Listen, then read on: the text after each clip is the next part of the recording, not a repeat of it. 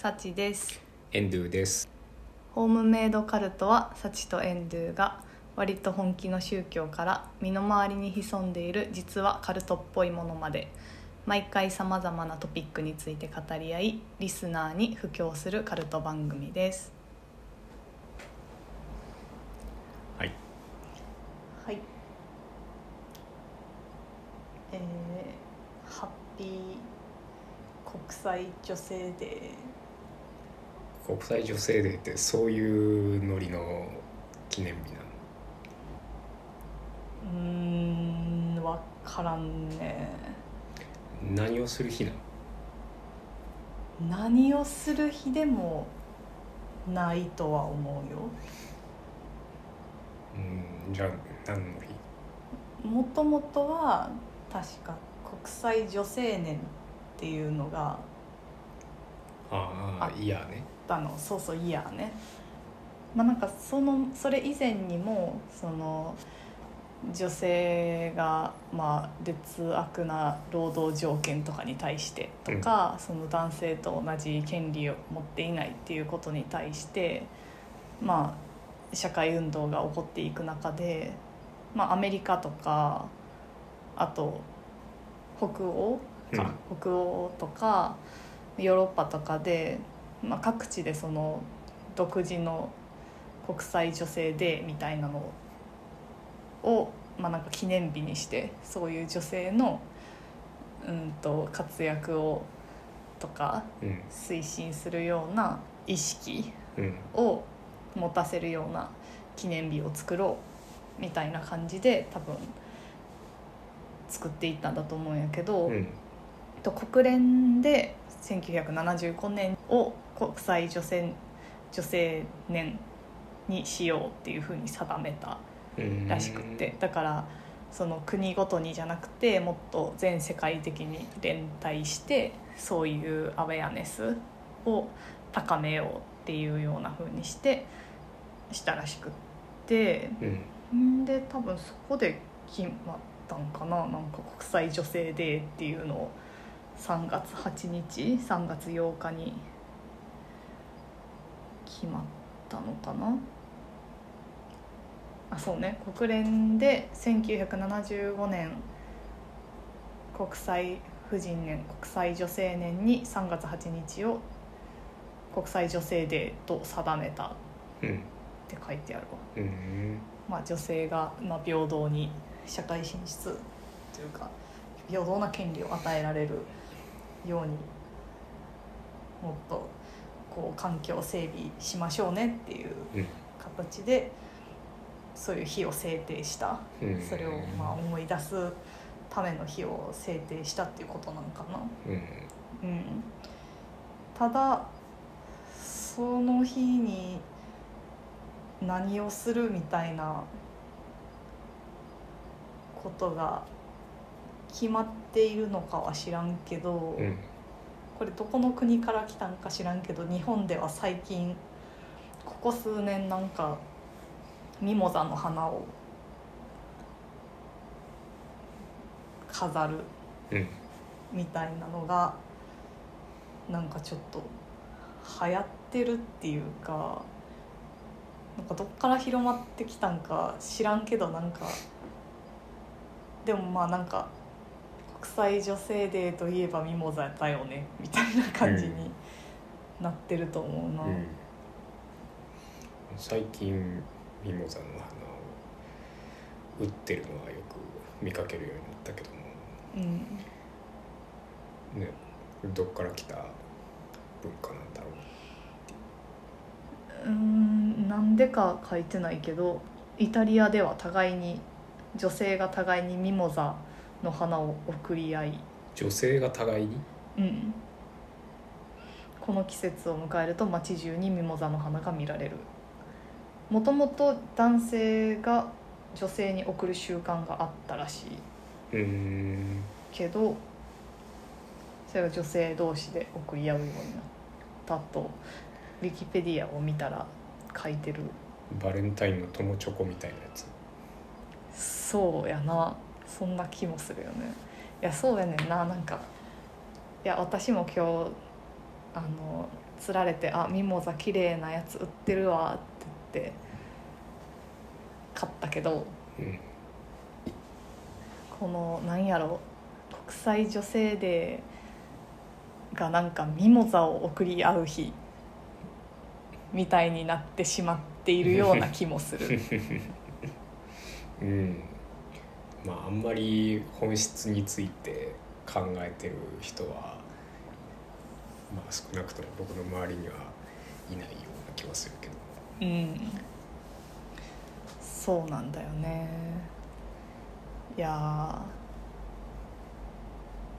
ーなんかねこんな国際女性デーえみたいな感じでもないけどさうん。そもそも、けどなんかさっきそのねあの渋谷の公衆トイレのうん。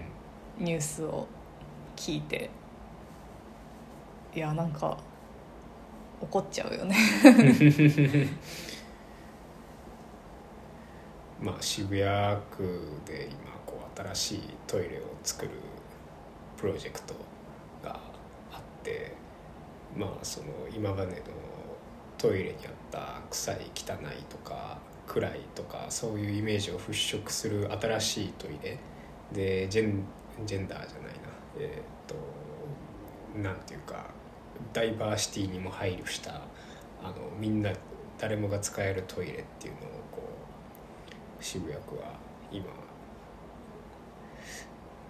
何箇所ある？10 17箇所とか書いてあったかな、まあうん。新しくトイレを今までとは全く違うような感じのトイレを作ってってるんだけども最近できたその一つがなぜかこう女性トイレがないっていう配置になっていてそれがなかなか物議を醸しているっていう風なニュースだよね。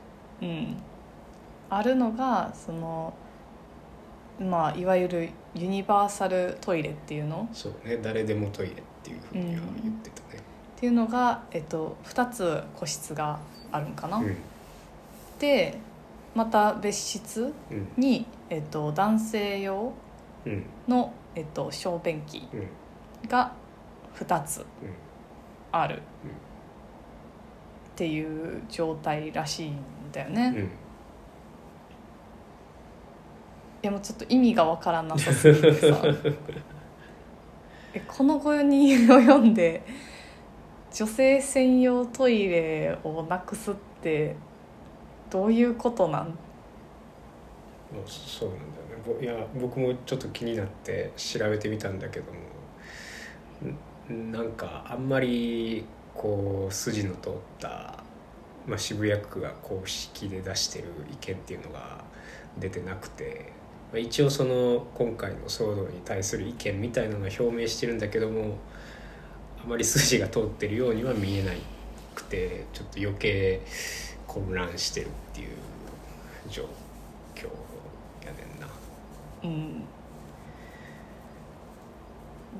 どうどうなるんだろうねなんかさこれがその公衆トイレのスタンダードみたいになってしまうことをすごく恐れるそうだね まあ渋谷区としては言っていたのはそのまあ誰まあさっきも出てきた誰でもトイレっていうのを主軸にしようとしてるような感じがしてうんあのまあその誰性別障害年齢問わず使えるトイレっていうのをまず増やしたいと。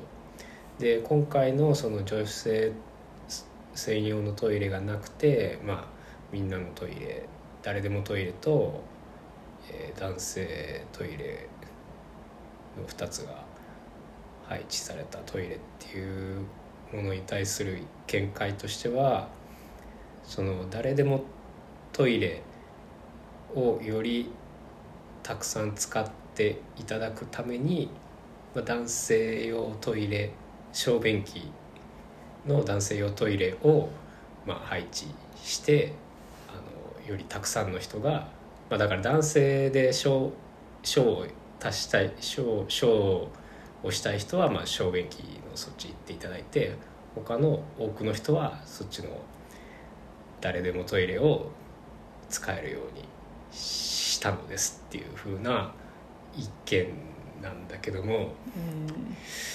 あんまり理屈が通っていやないほんまそうや感じんななんだよね。やしさこれまあ私は女性えっ、と体が女性の立場うんとしてしか意見を言えないけど、うん。やっぱ女私的に個人的にはうん。やっぱりその状況って怖いしん。何が起こるかわからないし、やっぱ犯罪的な面ですごい怖いっていうのはあるんやけどさあとやっぱ男性自身もさその基本そのショーをする時はこっちですって言われたらさ、もうこっちに並んでるってことはもうなんか確実に代をしますみたいな感じを表明してるというかさなんかその感じも分からんけどどうどう感じんねやろなみたいな。それはそんななんか恥ずかしさはないもんなんかな。いやーどうかな人によるんじゃないかな。うん、なんか結構センシティブうんな気がするしそれによって便秘とかになるのもちょっとかわいそうやなって思うのと、うんやっぱりその明らかに女性目線だと女性の意見がそこには反映されてないなって思うのと、うんってなった時にそのユニバーサルとか言ってるけどどこまでその例えば身体障害を持ってる人が使いやすいかっていうのを、うん。その当事者の人たちにうん。どういうトイレが使いやすいのかって聞いたのかとか、うん。例えばセクシャルマイノリティの人にどういうトイレだったら使いやすいのかっていうことをリサーチした上でやったのかっていうのはすごく疑わしくなってくるなって思ってて。うん。まあ、こんだけ話題になったからそこら辺の経緯が書かれてる記事とかもあるのかなって思って調べてみたけどもあんまり出てこなかったんだよね。うん。いやこれ絶対男性ばっかで決めたっしょみたいな気しかしないもん。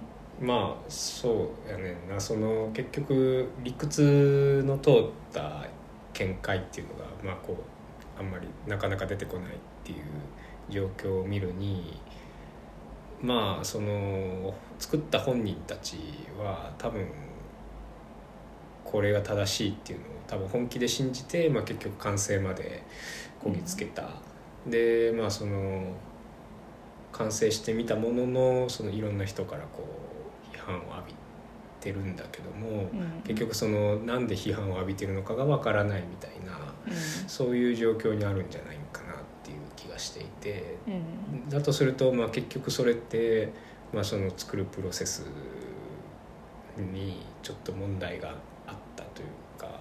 まあ、その個々人のそのジェンダーとかっていうものに対するその考え方とかっていうのはまあ正直わからないけども、まあ、少なくともその、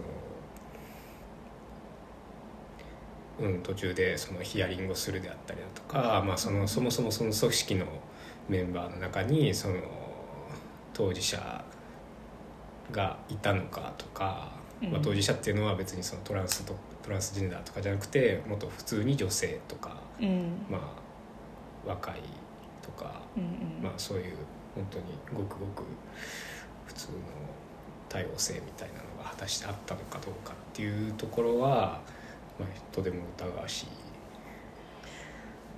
本当に。なんか。ミモザ買って「あ綺麗や」とか言って浮かれてた時になんかとんでもないニュースを聞いてすごいもうちょっと怒り になってしまってんけどさ、えっと、渋谷といえばうん。この間見に行ったゲリラガールズ展。うん今渋谷パルコでやってるんだけど。うん。そう。その話をしようかなって思う。うん。夜行バス乗って。夜行バス乗ったね。行ったね。行ったね。ついでにトイレも見てくればよかったなって思ってんだけど。あーでもその時まだそのニュースってうんニュースは行ったよ次の日とかまあちょっと後やから、まあ、その時は知らんかったけども。うん。ね私も知ったのがこの収録してる時やったから。ね知ってたら見たかったね。うん、そんな話題に上がってる渋谷でまさかのゲリラガールズ展っていう。そうだねゲリラガールズって何？えっ、とゲリラガールズはえっ、と1985年に結成された、まあ、匿名のアーティスト集団。うん。で、えっと、ニューヨークで結成されたんだよね。うん。で彼女たちは、まあ、顔を隠すためにゴリラの覆面をかぶって街中にポスターを貼ったりとかうん。広告を掲げたりっていうことをゲリラ的に行っていたんだけどうん。なんかそれっていうのは、まあ、その時、まあ、今もそうなんだけどアート業界で、えっとずっと続いてる、まあ、白人男性主体白人男性が権力的に優位な体制っていうのがうんずっと続いてて。うんでそれを、まあ、暴くような形であそれに抗議をするためにそうやって街中に美術館とかの中の展示ではなくてもっと一般の人の目につくような形でそれを告発していったっていう集団うん。だね。ゲリラガールズはエンドゥ知ってた？いやす全然知らなかった。そのサチに教えてもらうまで。はうん。そうだね。日本では多分展示は回数はすごく少ないと思う、ん。っていうかなんかこう作品みたいなの残してるような感じの人たちなの？えっとね、えー作品っていうと？なんかこう美術館とかギャラリーとかで展示できるようなものとして残るようなもの。を作ってる人たちなの？ものとしては残ってるんだけどそれがなんていうかいわゆる美術館で見るような絵画とかうん。なんかオブジェクトうん。ではなくてやっぱりそのアート業界についてを、えっと、みんなに知らせるための広告っていう形だから、うん。まあ、ポスター、えっと、量産できるもの。うんポスターとかビラとか。あとは、えっと、広告とビルボードを買い取ってそこにデカデカとそのメッセージを掲げたりっていう感じかな。うんあなんか一回なんかバス？市バスかなんかのうん。その広告も買い取ってバスにそのゲリラガールズのメッセージというかポスターが載るようにしたっていうのもあるんだけどそれバス会社側はよく認めたね。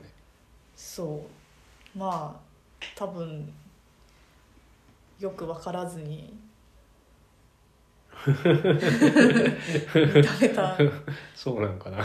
ぽい感じのことがどっかに書いてあったけどね。ほでもその後になんかねえっとねあこれ一つこの「ゲリラガールズ」の作品の一つというか、うん。ポスターの一つにもなってるんだけどえっとまあニューヨークでは美術館とかギャラリーよりもバス会社の方が進んでるみたいなのがあって。う何それ？そそれは、えっと、統計で、えーバス会社で運転手をしている人うん。の男女比の方がはあ。男性と女性の比率の方が、えー、と美術館とかのギャラリーで所蔵されてたりするアーティストの数よりも平等である。っていうのでそういうポスターを作ってる、うん、なるほど。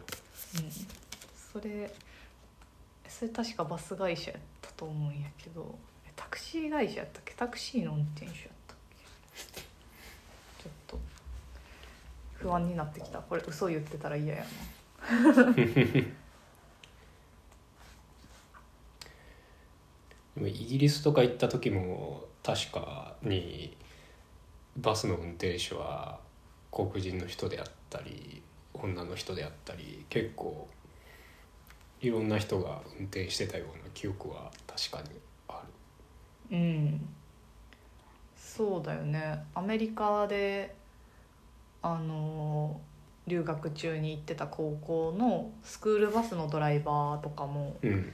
結構女の人もいたな。うーん。そうすごいかっこいい人やった記憶があるけど。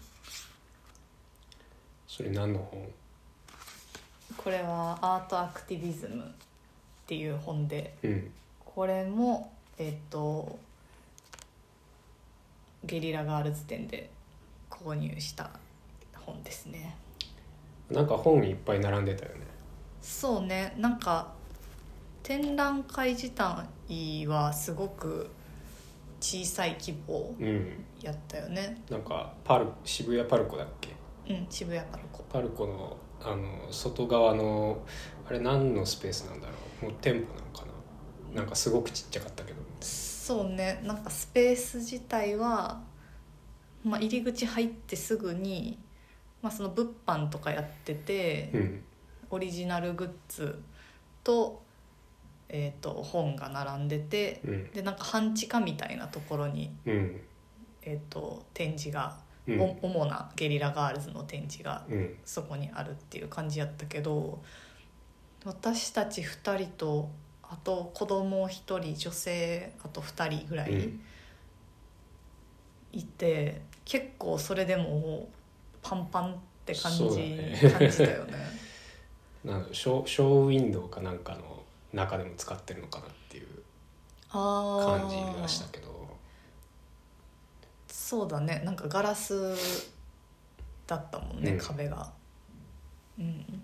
そうそのすごく小さい展示スペースの割にはめっちゃ本が充実しててなんか数が多いわけじゃなかったんだよね。うん。本的には。でもなんか、まあ、このゲリラガールズっていう人たちが何のためにその告発をしてるかって言ったらやっぱその大きなところではフェミニズムっていうのは大きいテーマになっててうんだからそのフェミニズムに関連する書籍がすごいたくさん並んでたうんよね。そう。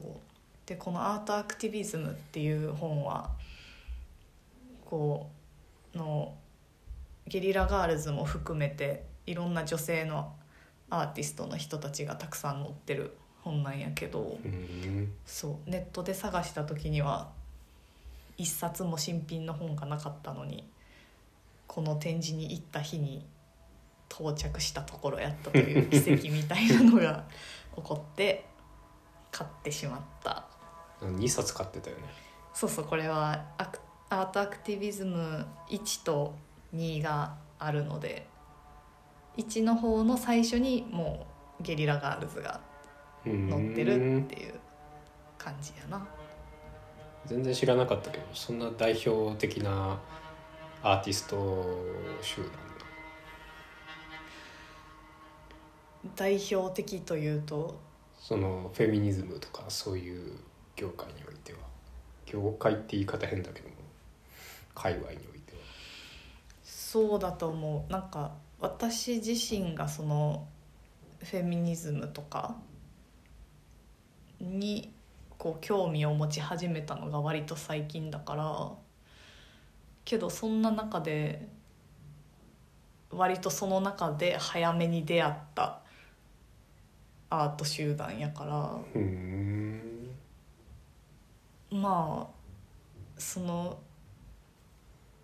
アートの文脈でというかアートに関わっていてフェミニズムに興味がある人は割と早く出会うような人たちなんじゃないかな。うん。うん、いやかなりやっぱりこの動きは当時のニューヨークでは大きかったみたいだよ。何年って言ったっけ？80年代だよね。うん、1985年に結成うん僕の生まれる前じゃん。そうね。私たちはまだ生まれてない時代からやってるよ。いくつなんだ？ろああね。だってその時20代とかでも。うもう50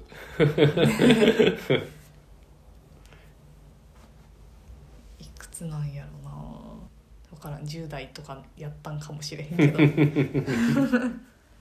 メンバー何人ぐらいいるの？メンバーの数は分からないけどあのその時によって人数も違うしメンバーがずっと固定でいるっていうよりは結構そのプロジェクトごとにというかその時々によって入れ替わったりしてるみたいで。でもなんかメディアに出てあのインタビューに答えてるやつとか何個か聞いたことあるんやけど大体それに出てる人はなんか2人ぐらいかな。多分どっちの人もオリジナルメンバーで85年からやってる人でうんその人たちが多分コアなメンバーでやってるんやと思うけどそれ以外は一応なんか50人以上ぐらいいると言われている めっちゃいっぱいいるやんめっちゃいっぱいいるよやしいつもなんかそういうインタビューに答えてると質問コーナーで「どうやったらゲリラガールズになれるんですか?」っていう質問が絶対ある。うん。うん。いやなんかそういうこと考えるような人いっぱいいそう。うん、そうそうそう。けどそういうなんかあのリクルートはしてないのっていつも言ってるよ。エンドゥはこの展示を見てどうやったん？うーんなんかまあ渋谷の街にはすごい合ってたなっていう感じがするかな、なんかまあ雰囲気がっていう話だけども。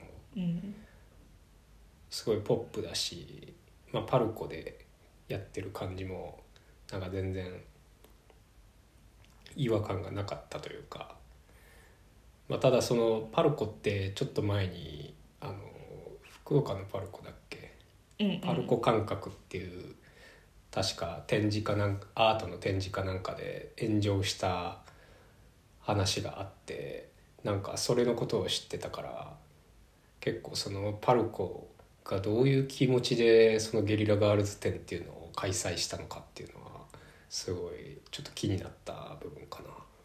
うんまあ、渋谷パルコとその福岡のパルコが全然まあ違う人がやってるんだろうなっていうのはなんとなくわかるけども。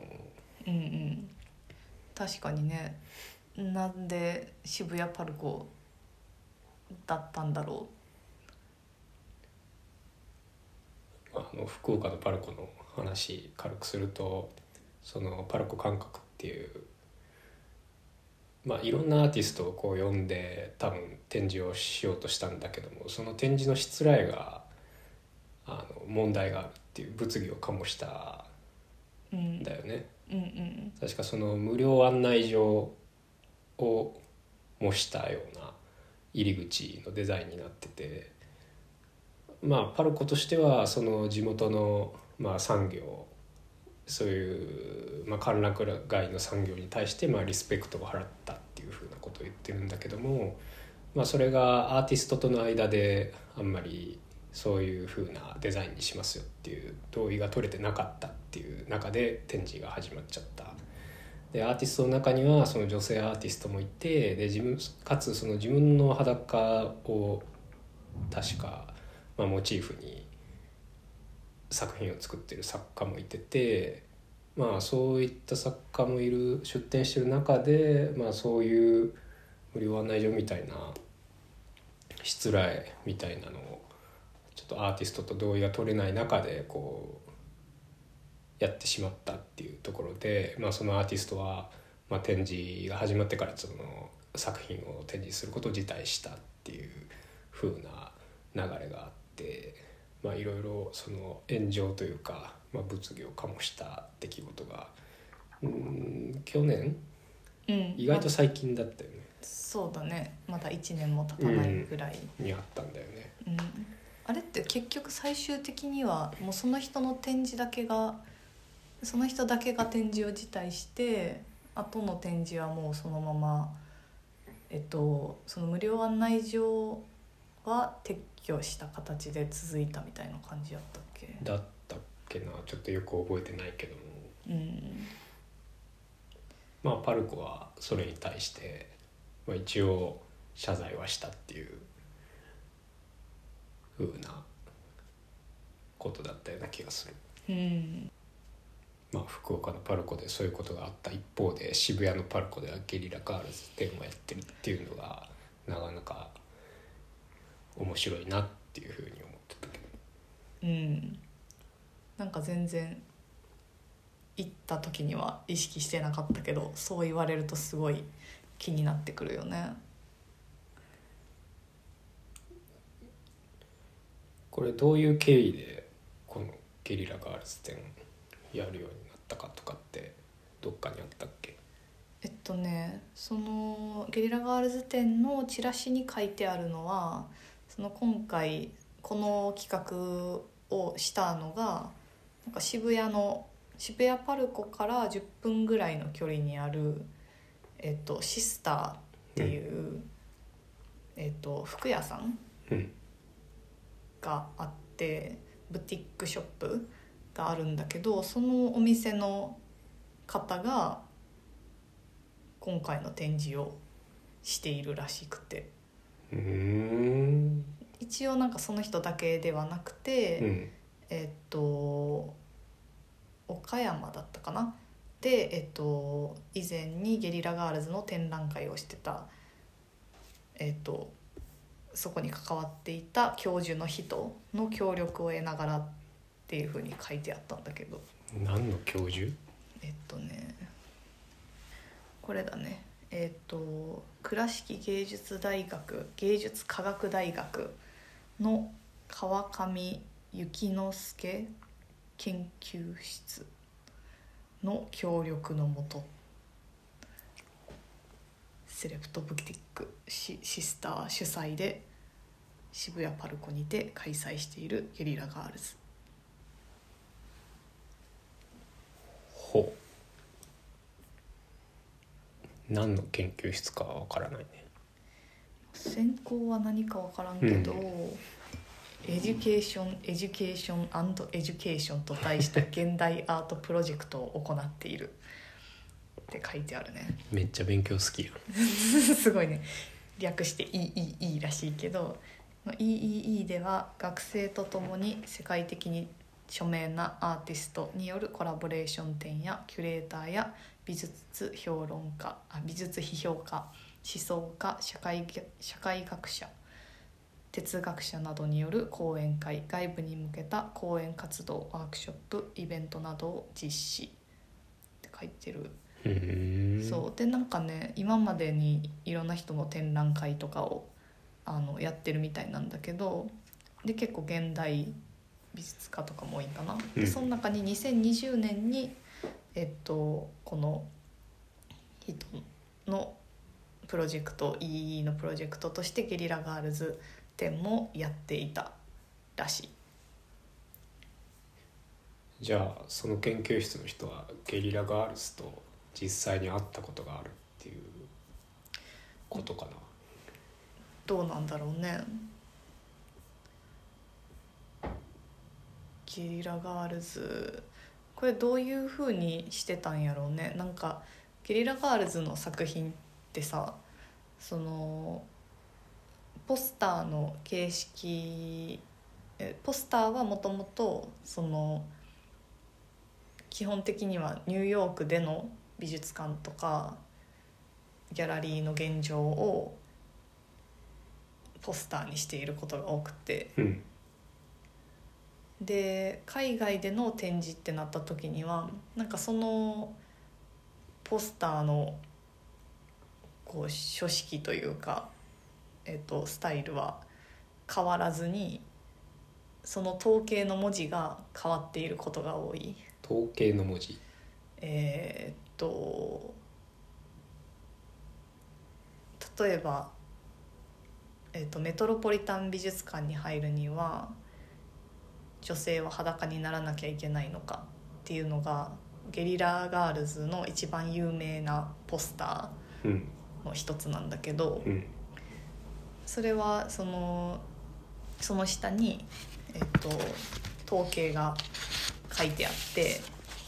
あそのポスターにその字が書いてあるってことね。あそうそうそうポスターに字が書いてある。ゲリラガールのポスターは基本的に全部文字が書いてあって。でその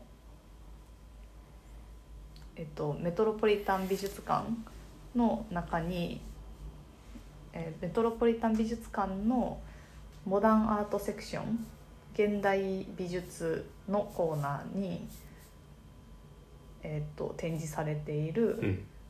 作家のうちの女性は5%以下しかいなくってうん。でもその作品のうちのえっとヌードの作品のうちの85%が女性のものであるっていうことが書いてあるんだよね。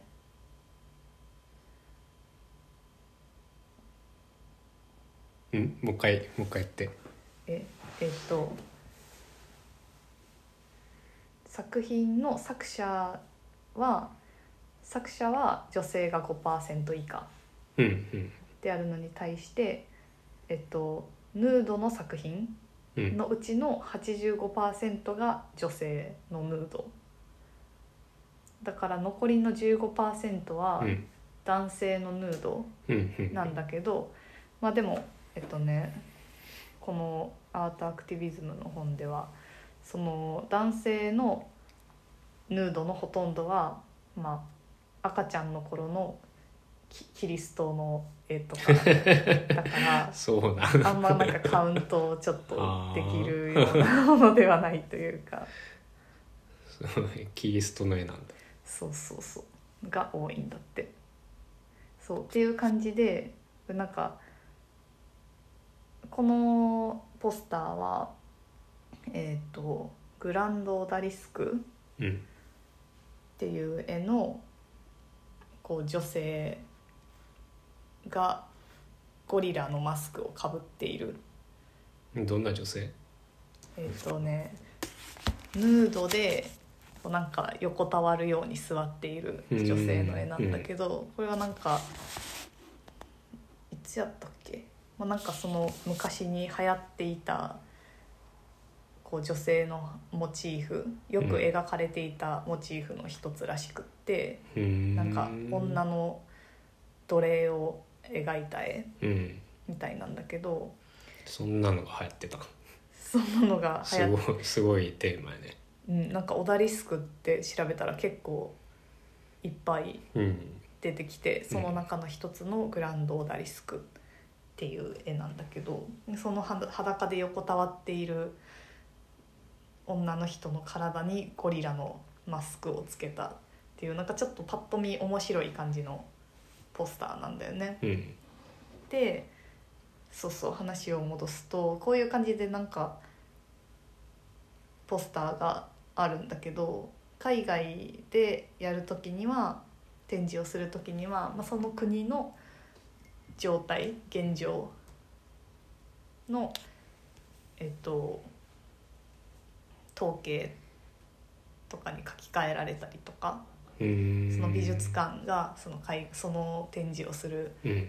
ところの美術館でやったりとかっていう風に変わったりとかもしながらやってるみたい。ででもなんかなんていうかこのポスター自体作品のそれぞれは結構り本当に量産できるものでうん。なんかゲイラガールズ自身もその支援金を もらえたらこのポスターをなんか渡すああげるのでこれをどこかに街中に貼ってくださいみたいなことを言ってたらしくてそのぐらいそのなんていうかそのアーティストが直接そのなんか場所に出向いて作る必要ももしかしたらないのかもしれない作品たちでもあると言えるんだよね。ああなるほどねバンクシーとかは多分直接本人がこっそり書きに行ってるけどもうん、そうじゃなくて人の手を介してそのうん自分たちのメッセージを広めていってるっていうそういうことだよね。そうそうそうだからもしかしたらこの研究所川上研究所ではこれに関わってる日本の人たちがこの作品をなんなんていうか用意するみたいなことはありえたんかな？ありえるんじゃないかなって思ったりする。なんか実際にその会わずしても、うんなるほどね。うん、これはあくまでも推測でしかないから全然分からんけど。このゲリラガールズ展のうん。サブタイトルかな、うんうこのん F ワードの再解釈って書いてあるけども、うん。F ワードって何？F ワードはもうファックですよね。あ F ワードといえばファック。あの結構英語圏ではその言ってはいけないというかとされているスラングとかの頭文字を取って頭文字だけを言って F ワードとか N ワードとか、うーん N ワード。うん。まあ、黒人のことだよね。おおそう。とか言ったりするんだけどその F ワードって基本的にあこれ私の解釈なんだけど F, F ワードって基本的にその人に言ってはいけない言葉やしなんかこう言いづらい言葉であったと思うんやけどもうなんかもはやその F ワードファックの方は割と簡単に人々は使ってるしうん。そこまでこう言ってはいけないワード感はないんだけど、うん。フェミニズムとか私はフェミニストですっていうことは結構言いづらいことだなっていうふうに私は感じていて、ああまあ、それはもしかしたら日本にいるからなのかもしれないけど、うんなんかこの言いづらさとかなんか言っちゃいけない感じ。うん。で実際にそのフェミニストのアート作品っていうのは検閲されてこうちゃんと展覧会で展示させてもらえないことがあったりとかっていうことが今までよく起こってたんだけどうんそういう意味でやっぱりそうい今その 言ってはいけないワードとしてなんか F ワードをフェミニズムだと解釈し直そうって言っているような気がして私はすごいしっくりきてこのサブタイトルすごい好きなんやけど。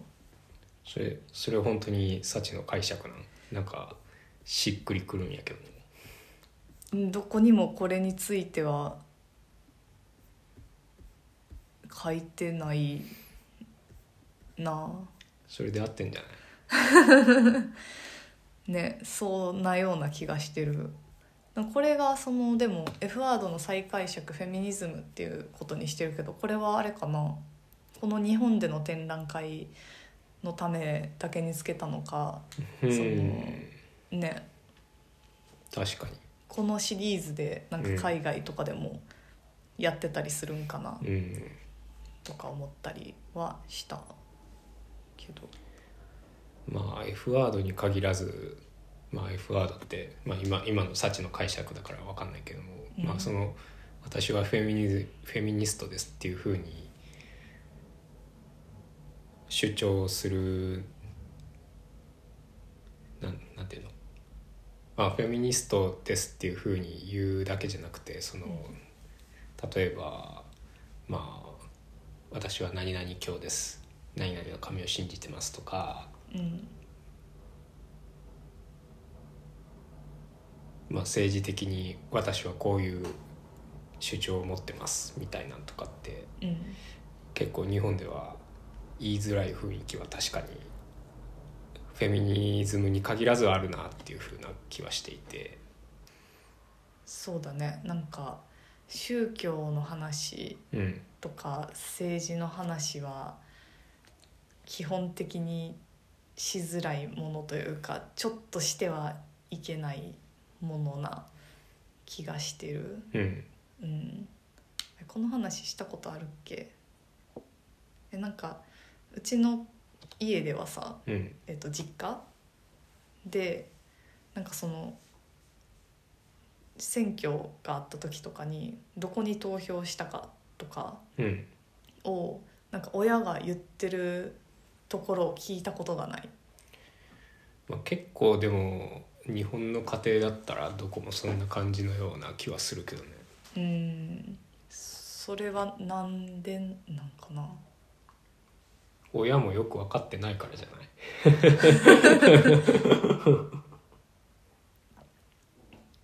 うん。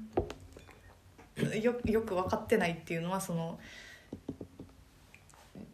うん自分が投票した人に対して？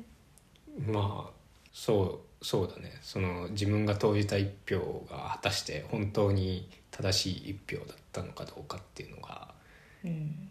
こう自分で確信が持てているのかどうか。あっていうのもありそうだしー、うん。あとはその 家族の中でその主張が食い違った時にすごいいたたまれない空気が 流れるのをちょっと避けてるんじゃないかな。うん。でもえそうなったらさなんか政治の話なんて誰としたらいいんって思わん？うーんそうだね。うん。でも家族とじゃなければいいんじゃない？あーでも友達とする？する人もいるんじゃない？まあ僕はあんまりしないけど。うん。私もあんまり今まではしてこなかったかな。うん。うん。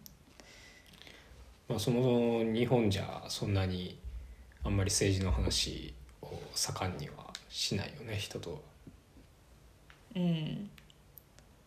そうだね。まあまあ確かにその食い違ってしまった時にどこで折り合いをつけるかとかはすごく面倒くさそうだとは思う。ん。ううん。なんかそうだね。こうちょっと意見が割れた時にえなんでなん信じられへんみたいな 気になったことは実際にある。うん。そういう話をした時に。うん。うん。そうね。それが家の中で起こってたらうん。まあまあ大変かもしれへんけど。うん。でしょ。うん。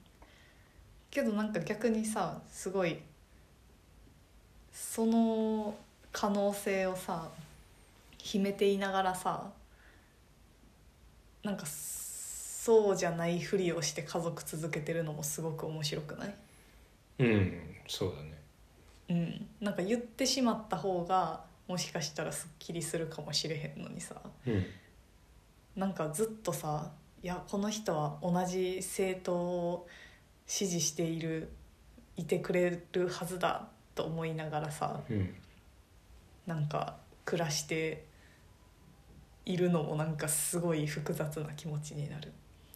えそれはその相手も自分と同じ主張だろうなっていうことに対して期待をしてるっていうこと？そああ。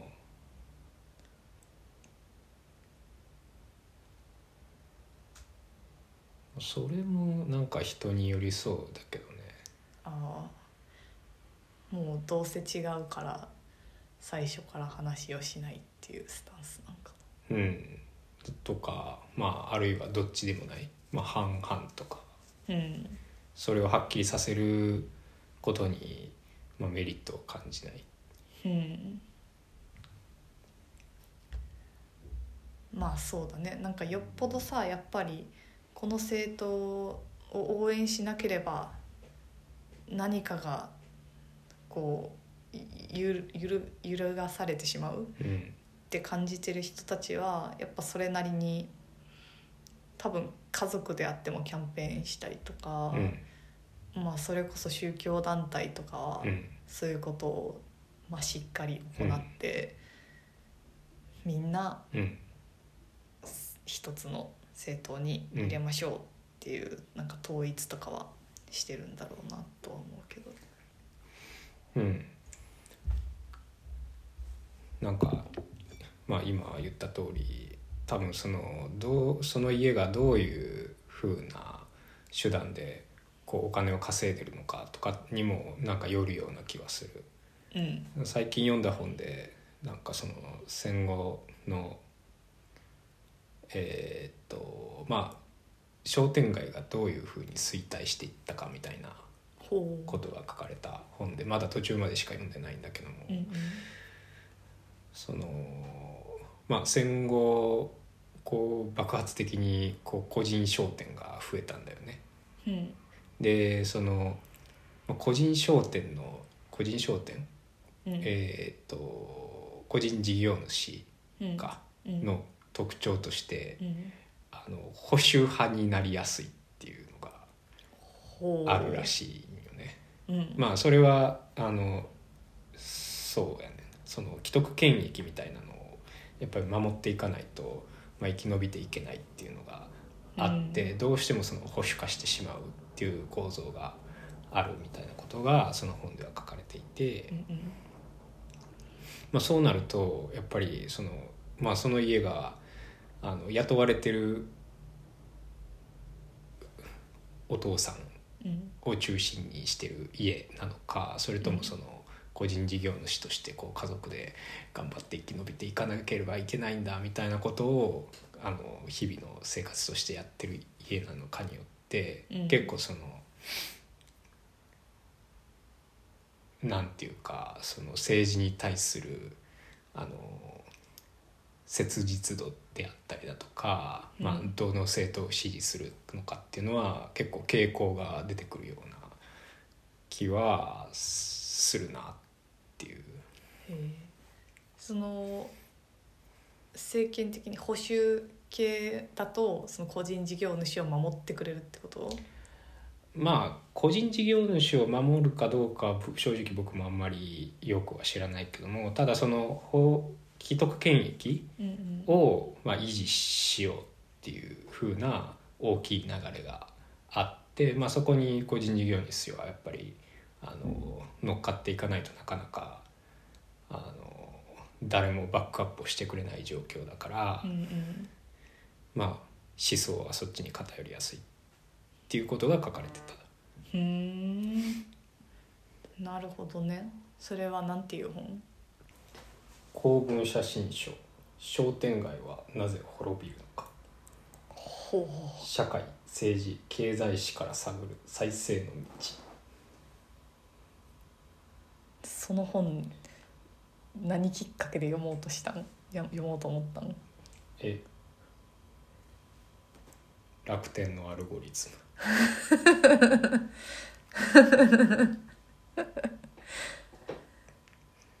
面白い。ム面白いけどまだ3分の1も読めてない。おー。でもなんか今の話聞いててちょっと面白そうって思った、うん。アルゴリズムは神だからね。何言ってるの？現在の神アルゴリズムやで。めっちゃ話飛んじゃったけどゲリラガールズ展ですよ。ちょっとでも3月12日の日曜日に終わってしまうっていう。もうあと少しやね。そうなの。あともう少しだし。そうでもゲリラガールズ展は私はすごい良かったと思ってて。うん。っていうのもまあゲリラガールズあんまりうん知ってる人やっぱりアートに興味がある人でも少ない。うん。なんかアートとフェミニズムが重なってこう知ってる人は知ってるみたいな部分もあるし、うん。そう。だからなんだろうな。普通にもっといろんな人に知ってほしいなっていうのもあるし。やっぱりうんとこの1985年に結成したもののこの人たちがこう出し続けてるメッセージ今までに出し続けてきたメッセージっていうのが今見てもなんか分かるって言ってしかも結構ユーモアのある形でポスターにしてるからさすごい分かるって思いながらちょっと笑いながらさ見れんねんけどさふとこうちゃんと考えるとでもこれに今でも共感して笑えるってことはこの現状はまだ続いてるってことなんだよねっていうふうにも感じるからやっぱそういう意味でもなんか日本でもこういうなんだろうこういう人たちがたくさん出てきてもいいのになって思ったりしたり。うんうん、だしまあ現状を知るっていうことのためにもすごく大事だなって思うしなんか一つさこの展示入ってすぐえっと展示のスペースの扉はあのゴリラうん。の顔が大きくバーンって乗っててうん。でそのすぐ後ろの壁、えっと、展示会場にうん。こう入り口の前に立った時うにん。こう出てるメッセージっていうのはすごくいいなって思っててうん。書いてあるのが「と私たちの文化のすべての声が芸術の歴史にならなければそれは芸術の歴史ではなく権力の歴史だ」っていうことが書いてあるんですね。うん。なんかこれはいやもう本当にその通りだと思うこれはなんか芸術の歴史に関わらずなんか歴史全般に言えることなのではないかなっていうふうに思ったな。うん。うん。そう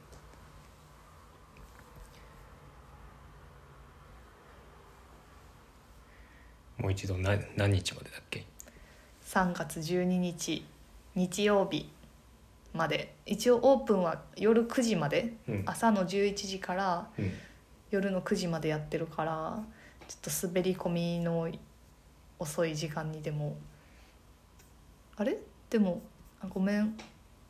このポスターにチラシの方にはオープン9時までって書いてるんだけどゲリラガールズ展こっちのインフォメーションの方には8時までになっているので えーっと8時までの心づもりでいた方がいいかもしれない。なるほど。うん。そうだね。ああとこのシスターっていうブティックショップとのコラボレーションで出されてたトレーナーとかのオリジナルグッズもすごく可愛かった。ですはいはいさよなら。さよなら。